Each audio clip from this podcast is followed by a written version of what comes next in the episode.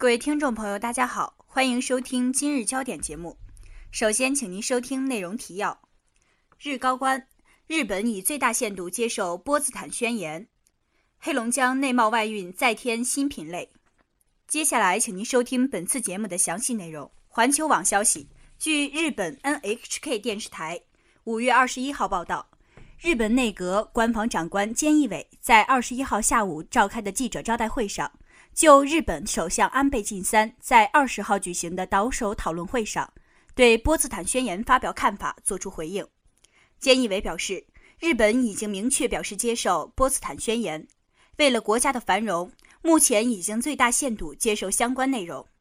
据 NHK 电视台消息。日本共产党委员长志卫和夫在二十号召开的党首讨论会上，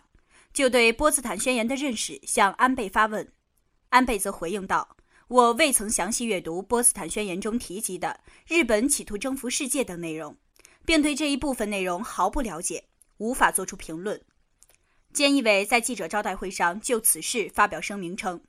我们国家已经明确接受波茨坦宣言。”为了能在如今富裕、和平、自由的基础上建设更加繁荣的国家，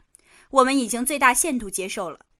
此外，菅义伟面对记者关于首相安倍是否有意重读波茨坦宣言并重新发表声明的提问，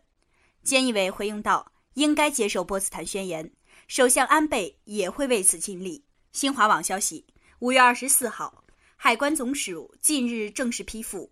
同意黑龙江省将木材类产品纳入内贸货物跨境运输范围，并同意黑龙江省再增加五个内贸货物跨境运输入境口岸。黑龙江省内贸外运通道建设工作再次获得政府支持。黑龙江省与俄罗斯的边境线长达两千九百八十一公里，该省对俄投资额和对俄贸易总额分别占中国的三分之一和四分之一。在“一带一路”战略规划中，黑龙江省将结合自身区位特征，发挥对俄铁路网络优势，推进陆海联运通道建设，建设面向俄罗斯开放的新窗口。据了解，海关总署批复黑龙江省人民政府关于增增加内贸货物跨境运输入境港口和货物种类的请示，同意黑龙江省在原有上海港、宁波港、黄埔港的基础上。增加泉州、汕头、杨浦、天津、大连等五个港口，作为黑龙江省内贸货物跨境运输的进境口岸。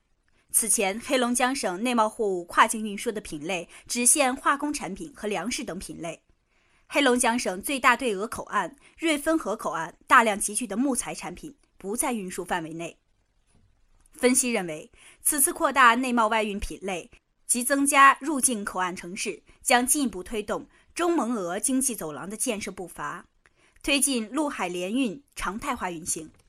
依托通道优势，有望进一步带动相关产业在沿线的集聚。今天的节目就为您播放到这里，欢迎您收听本台的其他节目。